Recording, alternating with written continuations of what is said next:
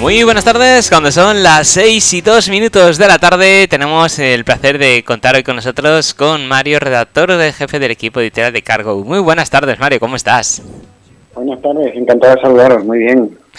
Igualmente, bueno, hoy tenía muchas ganas de, hablar contigo porque la verdad es que estamos viendo que el interés por el vehículo eléctrico eh, en España pues cada vez va creciendo más, de cada vez hay más ofertas, ya no solo de, Tesla, sino de otras marcas que han ido apareciendo en el mercado. Y, pero claro, eh, tiene sus pros y sus contras, entonces eh, háblanos un poquito, eh, ¿tú cómo lo ves, estas sensaciones?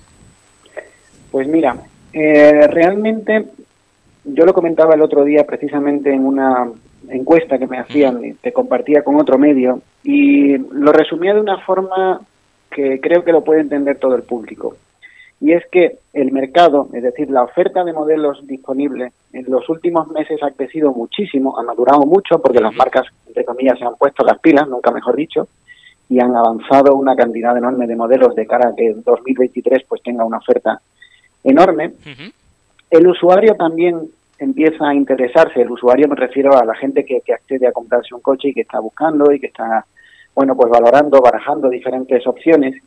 Y lo que está más atrasado realmente es la infraestructura de recarga tanto pública como doméstica, porque eso sí que tiene sus pormenores que conviene conocer bien. Pero digamos que desde las marcas y desde los desde la parte de los compradores las cosas se están haciendo de una forma más rápida que desde las instituciones que ponen en servicio infraestructura de recarga fuera de, la fuera del ámbito doméstico, ¿no? En el ámbito doméstico hay otras particularidades que si quieres luego comentamos.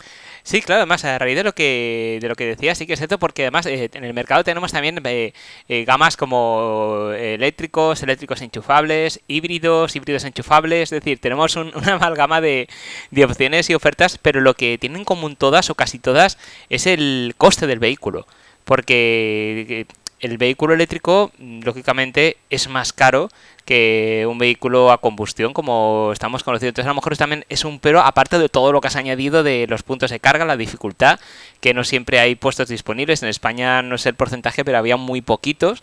Eh, y luego, primero, eh, que haya poquitos y luego el tiempo de carga, porque si no es carga rápida, a lo mejor te tienes que tirar 3, 4 horas para poder llegar a una carga óptima para poder continuar tu viaje y a lo mejor todo eso también hace que, que dificulte un poco la adquisición de estos vehículos.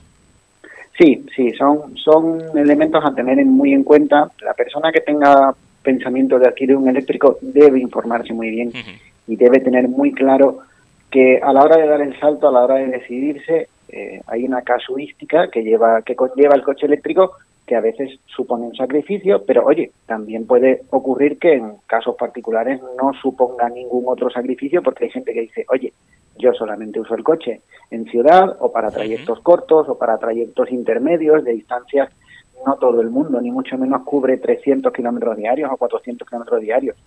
Pero si hace 100, 150, el eléctrico empieza a estar en su, en su baraja, digamos, de posibilidades. Sí, es más caro porque hay que amortizar esta tecnología y las que las que tienen que amortizarlo son las marcas. Las marcas están invirtiendo en fábricas principalmente, que es lo más costoso, y en una tecnología en la que se está desarrollando muchísimo. El motor de combustión lleva más de 100 años eh, desarrollado y evolucionándose. El motor eléctrico también es muy antiguo, pero digamos que ahora lo que se está en lo que más se está invirtiendo es sobre todo en tecnología de baterías y lógicamente en hacer los coches pues cada vez más asequibles para un público más amplio. Pero sí, sin duda, el que vaya a tomar la decisión eh, tiene que saber a qué se atiene. Si va a usar el coche para trayectos largos con mucha o poca frecuencia y qué se va a encontrar en esos trayectos. No es lo mismo ser un usuario particular que coge el coche a diario 50 kilómetros y el fin de semana se hace 300, que hacerlo con la familia. No quieres encontrarte en una situación en la que llegues a un cargador en mitad de la carretera y el coche tiene un problema de carga o te tengas que pegar dos horas porque la carga se ralentice. Hay muchos pequeños detalles de una cadena con eslabón, con muchos eslabones que con que uno de los eslabones, el más débil, falle, te puede aguar un poco la fiesta. Entonces, al final con la experiencia de uso, con el tiempo, te vas haciendo los pequeños trucos y casi casi los solventas, casi casi no te genera problemas pero todavía todavía no es posible hablar de que la movilidad eléctrica sea igual de útil que la del coche de combustión de toda la vida. Eh, otro hándicap que no sé si, si es cierto, no, no, no sé eh, muy dicho en el tema, pero parece ser que otro problema es las baterías que comentabas antes. Primero, eh, por el alto coste, como se te estropea el coche, deje de estar en garantía, y segundo, por su reciclado, porque se ve que aún no hay una forma limpia o clara de cómo reciclar el, el litio de estas baterías. Sí, eh, a ver, básicamente el único material reciclable, mejor dicho, reciclable, no reciclable son todos, pero el, que, el único que es rentable a día de hoy reciclar es el cobalto. El manganeso, el litio y el níquel, que son los otros eh, elementos que, abundan en una batería, no son tan rentables de, de, extraer, de reciclar, porque su procesado es mucho más costoso y todavía hay empresas que no lo que no lo amortizan, es decir, el, coste de esa extracción es mayor que, o de esa recuperación es mayor que el de conseguir níquel de extracción, ¿no? perdón, cobalto, manganeso de, de, extracción nueva. Entonces, una opción que sí que sigue siendo útil no es ya el reciclado, sino la reutilización, es decir, la batería de un vehículo, para que te hagas, de un vehículo eléctrico, para que te hagas una idea, o sea, una, una idea a nuestros oyentes, eh, suele tener, pongamos de media unos 60 kilovatios hora, ¿no? equivalente a un depósito de gasolina de 60 litros, ¿no? Supongamos. Eh, esa vida, la, la, batería tiene una vida útil probablemente en torno a 100, 150, 200 mil kilómetros en los que va a estar dando un rendimiento generalmente amplio y además tú no usas habitualmente el 100% de esa, de esa capacidad a diario, usas un pequeño porcentaje, haces cargas intermedias y solamente usas eh, cargas, eh, digamos, cargas generalmente hasta el 80% para no dañar la batería cargándola hasta el 100%. Cuando superas un determinado kilometraje, esa batería pierde capacidad, pierde capacidad útil y pongamos que en unos 200, 250 mil kilómetros puede haber visto reducida su capacidad útil un 20%. Te quedarías a lo mejor todavía con 48 kilovatios hora a lo mejor para tu movilidad diaria esa capacidad no es no te, ya no te resulta útil, pero esa batería sigue teniendo capacidad para emplearla en otro lugar, como por ejemplo en la recarga doméstica, pues con unas placas solares y con 48 kilovatios hora, teniendo en cuenta que una vivienda media en España consume unos 10 kilovatios hora al día, tendrías aún para almacenar energía eléctrica ahí para cuatro o cinco días, es decir, se puede reutilizar esa batería y no es necesario reciclarla, se le da una segunda vida. O sea, será como un reacondicionado, por así decirlo. Exacto, sí. Es, darle una utilidad diferente a la del mover un coche. Porque eh, no sé si es en todas las baterías, eh, pero creo que, la de Tesla eh, es así, que tiene como, la batería tiene como, como una serie de celdillas de compartimentos, entonces cuando se avería no es cambiar todo, sino a lo mejor ese compartimento o esas celdillas, que son varios bloques. No sé si eso es así o, o me lo estoy yo inventando un poco. Bueno, celdas tienen todas. Eh, lo que varía, digamos que a grandes rasgos lo que varía es eh, el tipo de celda, es decir, la forma de esa celda puede ser como si fuese una pequeña bolsita como las bolsas de azúcar, bueno, un poco más grande, y dentro está el, material. Eh, después podría ser también como un cilindro o como un prisma y cada una, cada tipo de celda tiene unas ventajas y unas desventajas. Ventajas a nivel de refrigeración, algunas se pueden refrigerar mejor que otras y por lo tanto son más eficientes térmicamente, otras tienen ventajas de que en un mismo espacio metes más cantidad de celdas y por lo tanto le das más capacidad a la batería para un mismo volumen ocupado.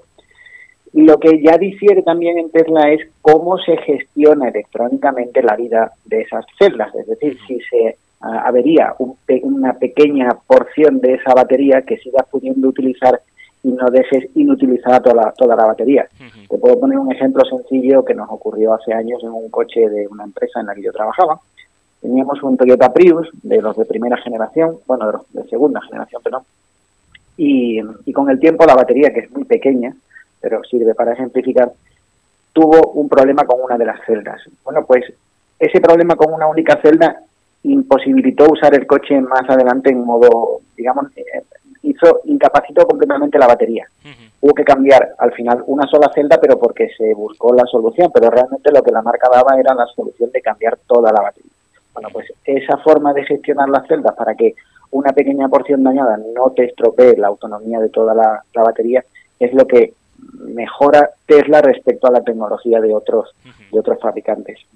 Claro, que sería más que nada la pregunta, eh, aparte de, técnicamente para hacernos una idea, es eh, un poco pues eh, volviendo a la pregunta inicial que, le había realizado por el tema del reacondicionamiento, es decir, si se consigue de alguna manera no tener que cortar por la sano y por una celdilla o por un compartimento la batería ya no sirve, sino que se puede arreglar ese compartimento, esa celdilla, pues a lo mejor tenemos más vida útil de esa batería, con lo cual no se acumula, digamos, esa, esa basura tecnológica que luego no se sabe muy bien qué hacer si no siempre se puede reacondicionar no sé si sería a lo mejor una solución, en vez de cortar por lo sano, pues buscar la solución. Mm, ahí más bien yo me, me inclino hacia la opción de lo que te digo, reutilizar esa batería aún teniendo en cuenta que parte de sus celdas ya no sirven. No por nada, hay marcas, y en esto pues se puede incluir también a Tesla, que lo que hacen es que sellan de tal manera la batería con material aislante, en este caso suele ser epoxi, que después hacer la reparación de esa batería es muy complicado. Hay empresas ya que se, que se dedican a ello y que se meten, digamos, en ese berenjenal de desmontar una batería y sacar celda por celda hasta localizar las, las eh, dañadas. Pero lo cierto es que mm, en vez de a lo mejor pagar como usuario la mano de obra de sustituir unas celdas, te puede interesar más a lo mejor vender esa batería con su menor capacidad, meter una nueva y tener el 100% de tu batería sin que esté reacondicionada. Y esa batería que se eh, que se le dé una segunda vida en otro en otro tipo de utilidad. Porque ya depende de cómo el fabricante haya sellado internamente la batería. Por ejemplo muchas veces eh, por motivos exclusivamente de, mejorar la gestión térmica del, de, de la batería pero también porque no vamos a decirlo, porque industrialmente puede no interesarte que nadie manipule la batería que no sea el propio el propio fabricante. Entonces, pones como pequeños elementos de diseño que disuaden ¿no? de meterle mano a, las celdas. Eh, en otros países el vehículo eléctrico está bastante instaurado, pero eh, en España, aunque parece ser que, como bien comentabas antes, y luego hablaremos también del uso doméstico, de los puntos de carga que puedas poner tú en tu, en tu garaje, en tu casa, o, o cómo lo puedes gestionar, pero eh, puntos de carga, mm, según los datos, veo que España tan solo instaló 77 puntos de recarga más en 2021, pasando de 8.173 a 8.250. Y tenemos datos de otros países como China, que se oscila entre 340.000. Eh, vamos, una diferencia bastante importante. Entonces, no, sé dónde está. También hay que tener en cuenta, también hay que tener en cuenta que el tamaño de China es mucho mayor lo que Claro, pero a nivel, a nivel proporcional, eh, aún así, se siguen viendo mm, pocos puntos de carga para, digamos, tanta oferta de vehículo eléctrico que, que está viendo. Es cierto, es cierto que, que la implantación no está siendo tan rápida como en otros países de Europa. Ya te digo, al final esto suele ser inversión privada, es decir, empresas como puede ser Iberdrola o Ionity o cualquier otra empresa grande que deciden apostar por ah, hacer una inversión, un punto de carga pues eh, lógicamente tiene un coste elevado, llevar hasta el sitio eh, las tomas, los cargadores, lo que suele conllevar alrededor. Generalmente pues te las encuentras en estaciones de servicio o en supermercados, etcétera. También hay que tener en cuenta qué tipo de estación quieres poner, si es de carga, carga rápida, carga lenta, etcétera. Al final depende de que la inversión privada se anime y vea que va a recuperar esa inversión en un tiempo razonable. Si el, si, la, si el coche eléctrico no se implanta, la gente no decide, porque entre otras cosas no tiene una economía que le permite acceder, pues eh, otra empresa de fuera difícilmente va a apostar. Ahí la verdad es que Tesla lo ha hecho muy bien, eh, lo hizo muy bien, lo vio desde el primer momento, eh, creando su propia red de supercargadores y diciendo yo a mis clientes les voy a proveer de, autonomía en toda la península y allá donde yo venda mis coches, casi casi eh, sin que tengan problemas de movilidad, por lo menos por las principales vías. Con un Tesla es difícil quedarse tirado, salvo que planifiquen muy mal tu viaje.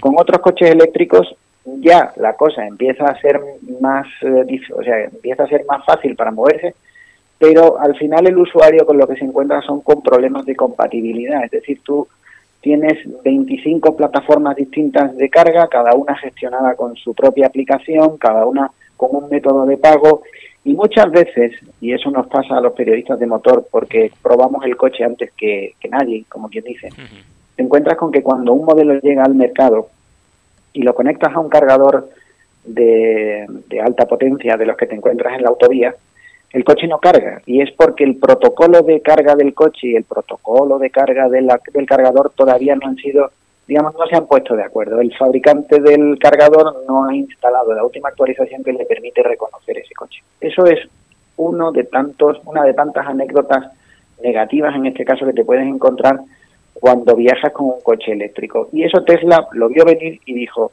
no hay problema. Eh, la carga tiene que ser una experiencia fácil, sencilla, que tú llegues, conectes tu coche y te olvides incluso de la tarjeta de crédito. En el momento en que tú lo conectas, el sistema ya lo reconoce y te lo carga a final de mes dentro de la facturación normal que tú tienes. No tienes que estar metiendo una tarjeta en una aplicación, descargándote 25 aplicaciones diferentes y peleándote con el cargador para que reconozca tu coche y le apetezca cargarlo. Hmm. Al hilo de lo que, de lo que comentabas de, Tesla, eh, usuarios de Tesla eh, no estaban muy contentos porque parece ser que los propios cargadores se han abierto a otros vehículos. Antes el cargador de Tesla era para Tesla, pero ahora Tesla ha ofrecido su cargador a otros vehículos eléctricos para que también se pueda usar, con lo cual esa exclusividad y esa asegurarse de que cuando yo llegue con mi Tesla puedo, puedo cargar ahí y que no esté ocupado mm, por otro Tesla, evidentemente sí, pero no por otro vehículo, ya no la van a tener. No sé hasta qué punto eso es así. Eh, va siendo y va ocurriendo según los picos, digamos, de digamos las horas puntas en las que te puedas encontrar gente viajando con un coche eléctrico en la misma ruta que tú tienes. Te puedo poner un ejemplo práctico. Yo suelo hacer con mucha frecuencia mm, el, trayecto Madrid-Sevilla o viceversa y me ha ocurrido salir de Madrid con un Ford Mustang eléctrico, por ejemplo, parar en un cargador a 200 kilómetros de Madrid y encontrarme con una familia cargando. No era un cargador de Tesla, era otro cargador. Me he encontrado una familia a la que he tenido que esperar porque aquel cargador tenía nada más que dos puntos y los dos estaban ocupados. Cuando la familia ha desconectado, yo me he enchufado, me he quedado media hora, 40 minutos o los que sean necesarios cargando y he continuado mi trayecto hasta Sevilla. La siguiente parada la he hecho no sé, 200 o 250 o 150 kilómetros después, no recuerdo. Y me he encontrado en la misma familia. ¿Por qué? Porque al final lo que limita tu autonomía en un coche eléctrico no es la capacidad de tu batería, sino la distancia, la distancia entre cargadores. Es decir, si tú para realizar 500 kilómetros tienes una batería de 300, de 250 kilómetros útiles, imagínate, y sales con esos 250 kilómetros útiles a la carretera, no vas a encontrar un cargador justo cuando llegues a los 250 kilómetros de autonomía útil. A lo mejor lo encuentras a los 180. Y si te lo pasas, ya no llegas al que está a 400. Con lo cual tienes que parar dos veces en mitad del camino y una más al llegar. Es decir, tu autonomía real se ve limitada por la ubicación de esos cargadores, no por lo que tu coche alcanza. Porque entre otras cosas nunca haces una carga al 100% cuando estás en carretera, porque se ralentiza mucho, es muy lenta y no merece la pena. Cuando estás en un, en un viaje, lo normal es que cargues el coche hasta el 80, 85, 90%. Es decir, si ahora sumas a los cargadores de Tesla en los que ya hay un volumen bueno, generoso en algunas rutas de gente usando sus Tesla para viajar, sumas la de gente que va llegando con otros coches eléctricos y que se encuentra con una nueva opción de carga, y además los supercargadores de Tesla suelen tener muchos puntos, cuando digo muchos puntos digo que a lo mejor tienen 8 o 10 puntos de carga, no uno o dos, pues eh, a lo mejor sumas los 5 Tesla que están en ese momento en ruta o los 6 Tesla que saben que tienen que parar ahí porque si no, no llegan al siguiente supercargador con familias que llegan con sus coches eléctricos y se encuentran con la posibilidad de acceder a ese supercargador de Tesla y cargar en lugar de tener que ir a un punto en el que haya solamente dos cargadores. Así que entiendo que como usuarios de Tesla probablemente te puedas sentir eh, perjudicado, pero al final eh, también entiendo a la, empresa. Esto es un negocio, Tesla por encima de su misión eh, tiene que hacer un balance de cuentas y amortizar sus instalaciones y le sale a cuenta eh, probablemente dar acceso a, al resto de usuarios de eléctricos. Y oye, ¿por qué no? Oye, se, se benefician igualmente. También hay que hay que hay que ah, digamos advertir en detalle. La gente que puede usar un cargador el, de Tesla en carretera, un supercargador en este caso, no puede acceder a los 10 puntos que hay en un, por ejemplo, en el cargador de Almaraz, eh, en la carretera de, de Madrid a Sevilla puede acceder a solamente dos o tres o cuatro puntos de los del total de diez. Los otros están exclusivamente cerrados a Tesla. O sea que aún así Tesla juega también sus cartas en ese aspecto y, bueno, pues se reserva un, unos cuantos postes exclusivamente para sus usuarios. Y eh, ¿existe realmente el vehículo eléctrico barato? O mejor aún, le, cambio la pregunta, porque existir evidentemente existe, pero ¿es rentable el coche eléctrico barato? Me refiero a estas marcas low cost de, vehículos que están sacando su versión eléctrica. Mm, no sé si, si es aconsejable o al final lo barato sale caro. Bueno, eh, depende por lo que interpretemos por low cost y de la utilidad que le vayamos a dar. Es decir, el coche más barato del mercado, eh, el coche eléctrico más barato del mercado es el Dacia Spring. Si queremos usar el Dacia Spring para hacer ese Sevilla-Madrid que yo hago, probablemente a la altura de, no sé, Toledo, nos bajemos y cojamos un autobús, porque es un coche con unas limitaciones claras para, para viajar por carretera. Entonces, si gastas relativamente poco en lo o poco para lo que vale un coche general, eléctrico generalmente, aún así es caro para su tamaño. Sí, sí. Si gastas en ese vehículo, pues probablemente te defraude en ese uso, pero si lo quieres para ciudad, pues sí, da un, da un servicio maravilloso, igual que lo puede dar un Peugeot 208 o algo parecido. Ahora bien, si nos referimos a marcas eléctricas, o sea, marcas de coches eléctricos chinos, lo cierto es que están haciendo las cosas bastante bien. Sí, MG parece, parece ser que está pegando fuerte. No, no lo he visto aún, pero... Sí, sí, sí, hay marcas que, que, están haciendo productos muy honestos que parecen al menos... Eh, a ver, hablar en estos aspectos de fiabilidad es, eh, temprano, es, decir, no ha envejecido su tecnología para ver qué tal, qué tal pasan los años por ellos. A priori la sensación que dan es bastante buena, unos acabados razonables, una estabilidad correcta, unos consumos razonables, también depende. Hay marcas y marcas.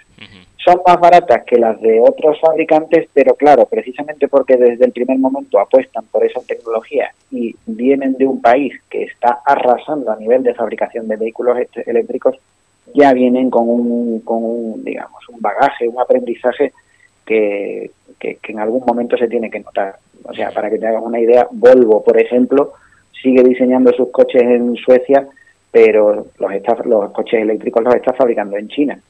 Y yo siempre digo lo mismo, los chinos no fabrican mal, los chinos fabrican lo que tú quieras que fabriquen. Pues eh, van a fabricar con el estándar que se les pida. Y ellos también son capaces de fabricar con un estándar muy bueno.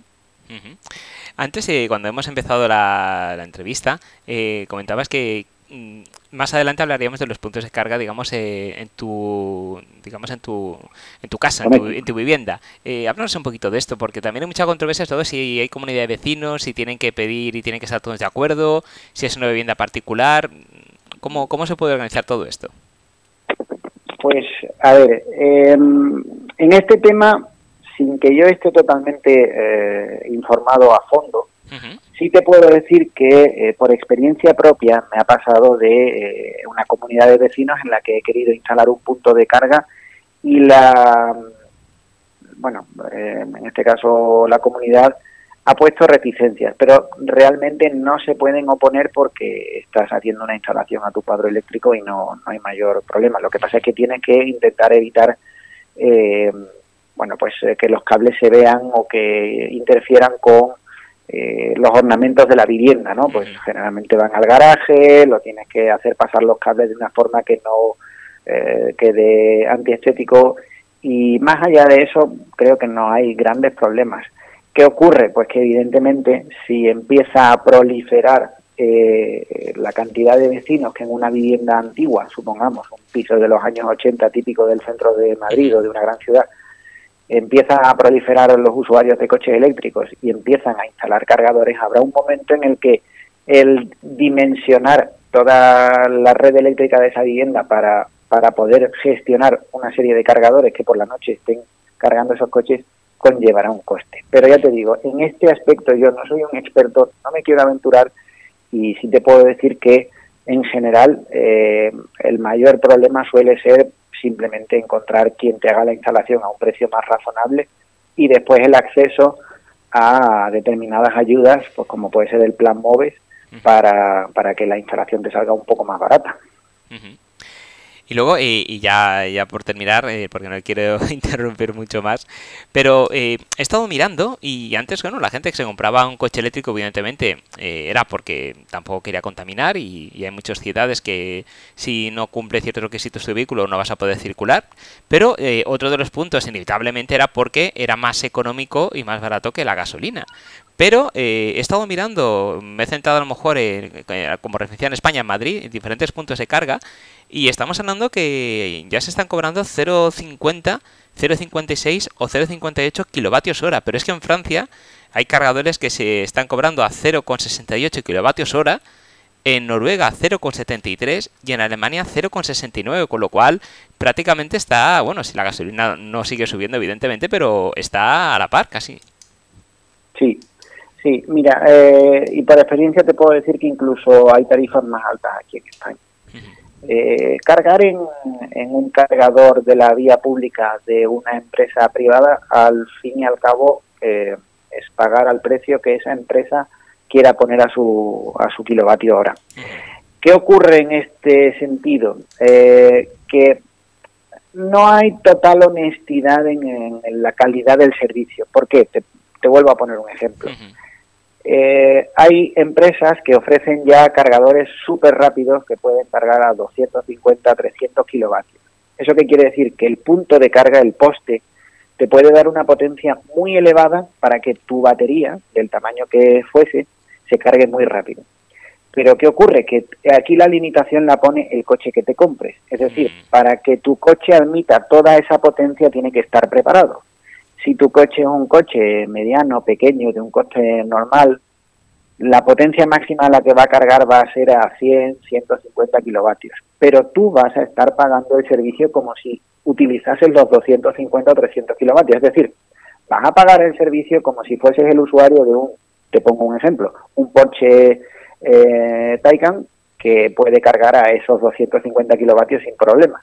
Sí, para ese usuario cargar en 20 minutos a gran potencia es muy útil, pero para alguien que viene con un coche que no admite tanta potencia no es tan rentable. Y, aún así, a lo mejor tienes que hacer uso porque no tienes otro cargador en la zona y es lo que necesitas. Entonces, hacen uso y abuso de esa capacidad, de esa dependencia que a veces uno se genera al momento en que sale a viajar, se encuentra con que no tiene otro lugar donde cargar y dice, bueno, pues aquí mismo. Y te ponen el precio que, estipulen. Claro, a mayor potencia, mayor coste generalmente. Y ya lo que tienes que ver es que te compensa. Si tu coche aprovecha esa potencia y te merece la pena cargar más rápido a mayor coste, o si no vas a aprovechar esa potencia y tienes muchas opciones, carga en aquel que te permita aprovechar la potencia máxima de tu coche y no pagues de más. Es decir, si tu coche carga a 100, 150 kilovatios, no te vayas a un cargador de 200 porque no lo único que vas a hacer es desperdiciar el dinero. Perfecto. Y ya para terminar, con todo lo que hemos eh, hablado, con todo lo que, nos has contado, tal cual lo conocemos hoy en día y los puntos que tenemos hoy en día, eh, ¿es la solución el vehículo eléctrico tal cual lo conocemos ahora o, habrá que esperar? Aún no es el, punto mm. definitivo. Estamos en un punto de transición. Eh, yo creo que todavía, todavía, y teniendo en cuenta que quieren pues eh, que para 2035 se prohíbe totalmente la venta de vehículos con motor de combustión interna, eh, seamos, eh, hagamos cálculos rápidos, ¿cuánto suele durar un coche que compremos nuevo en nuestras manos? 10, 12, 15 años, quiere decir que de aquí a 2035 todavía. Será el coche, ya que el coche tendrá unos años y todavía seguiremos pudiendo usarlo, pudiendo usarlo y seguirán vendiéndose según la, la normativa vigente, o por lo menos la que, la que quieren permitir. Ahora mismo yo creo que la gente lo que debe hacer es eh, ver cuál es su necesidad y cubrirla con lo que mejor le venga. No adaptarse exclusivamente a la moda o al o digamos a lo que o a los miedos que le genere eh, ciertos anuncios porque a fin de cuentas si necesita hacer muchos kilómetros le va a seguir saliendo rentable ahora mismo comprar un coche diésel para hacer muchísimos kilómetros no va a tener los problemas de carga, de autonomía y sobre todo la ansiedad que genera viajar eh, con un coche eléctrico cuando te afrontas un viaje largo y no tienes claro dónde cargar. Eh, esa experiencia no es agradable y hay gente que se arrepiente. Entonces hay que tener muy claro qué, qué uso le vas a dar y entonces tomar la decisión. Pero no condicionar exclusivamente a, no, yo quiero pasarme esta tecnología y ya veré qué es lo que hago, porque entonces el coche deja de tener sentido, ya no te da un servicio, ya te genera una pequeña eh, esclavitud. Claro, además, eh, cogiendo la última palabra que, que, ha dicho, me recuerda cuando, bueno, y cuando aún sigue pasando esa controversia con los diésel gasolina, que vas a comprarte un coche y no sabes si diésel, si gasolina, si... No, no sabes qué hacer, es como que está demonizado el diésel, lo van a prohibir, no lo van a prohibir. Entonces un poco eh, te encuentras una controversia y dices, no sé si eléctrico, si híbrido, si enchufable, si diésel, si gasolina, y al final dices, mira, me voy porque no sé qué hacer aquí. Eso es lo que pasa. Al final el, comprador está en un punto en el que le han generado tantísimas dudas que se encuentra con que no sabe hacia dónde tirar, si esperar un poco para dar el paso y tiene un efecto claro en las matriculaciones, es decir, no solo hay un problema económico, también hay un problema de decisión, de que hay miedo a tomar una mala decisión. Lo entiendo porque las políticas en general europeas no alientan precisamente al comprador a optar por vehículos con motor de combustión interna. Pero sin embargo, si una persona se informa lo suficiente y tiene acceso y se preocupa y se interesa y lee y, se documenta un poco, verá que todavía sigue siendo perfectamente rentable y que salvo que quiera aguantar el coche hasta que no sé, 40, 50 años o como se hacían las compras hace en los años 80 en las que el coche se, el vehículo se compraba, pues hasta que aguantase. Sí. Realmente Hoy en día el mercado no funciona así, la gente se deshace rápido, entonces, ¿qué es lo que está haciendo ahora? Optar por renting, por una fórmula de cambio rápido que a los 3, 4 años entrega el vehículo, saca otro, sigue pagando una cuota y las marcas se han dado cuenta de eso y ofrecen ese tipo de, facilidad precisamente porque además le sacan más rentabilidad a un vehículo. Entonces, el mercado le está ofreciendo opciones al comprador y el comprador realmente no sabe a qué atenerse ante una oferta tan amplia. Y para eso estamos, pues, por ejemplo, medios como nosotros, como el nuestro, como Cargo, para intentar acercar al usuario hacia el, hacia el vehículo que mejor se adapta a su necesidad y que no tome una decisión incorrecta porque a fin de cuentas es el segundo la segunda mayor inversión de, de, una, de una familia después de la propia vivienda. Desde luego que sí. Además, invito a toda la gente que os está escuchando y viendo que se pasen por su canal de YouTube porque tiene unos vídeos muy ilustrativos, muy interesantes y la verdad es que te explican los coches, vamos, de, cabo a rabo y no tienes ninguna duda. Ya he visto unos cuantos y, son muy didácticos. Eh, en el canal de YouTube podréis ver principalmente a nuestro director editorial que es eh, Juan Francisco Calero, hablando todo lo que queráis y más sobre vehículos eléctricos, probando esos coches chinos que tanto, que tanto, eh, o sea, tanto interés han generado. Y en nuestra web también, pues en carwo.es, eh, tanto información sobre vehículos eléctricos como térmicos, como precios, como eh, configurar incluso un coche para, para obtener la mejor oferta cercana. Sí, además, eh, yo la visito bastante porque estoy a puertas de, comprarme un coche y estoy en esa duda. Así que estoy entrando bastante en vuestra página y viendo vuestros vídeos a ver si me dais alguna idea interesante. Pues mira, eh, métete en la pestaña del menú, busca por tipo de coche nuevo y de ahí tienes para elegir entre eléctricos, híbridos, eh, por tipo de carrocería familiar, eh, berlina, lo que necesites. Y ante cualquier duda, vamos, estamos ahí disponibles en nuestro, en nuestro correo electrónico redacción arroba y te ayudamos con la, con la duda que tengas. Estupendo, pues muchísimas gracias Mario, un placer haber charlado contigo, aclarándome estas dudas y abriendo un poquito estas puertas a los coches eléctricos, que, que aún queda mucho para hablar, pero bueno, es un primer paso. Bueno, pues yo encantado de haberos sido de toda la ayuda posible y un saludo enorme a la audiencia. Un saludo, hasta luego, buenas tardes. Chao.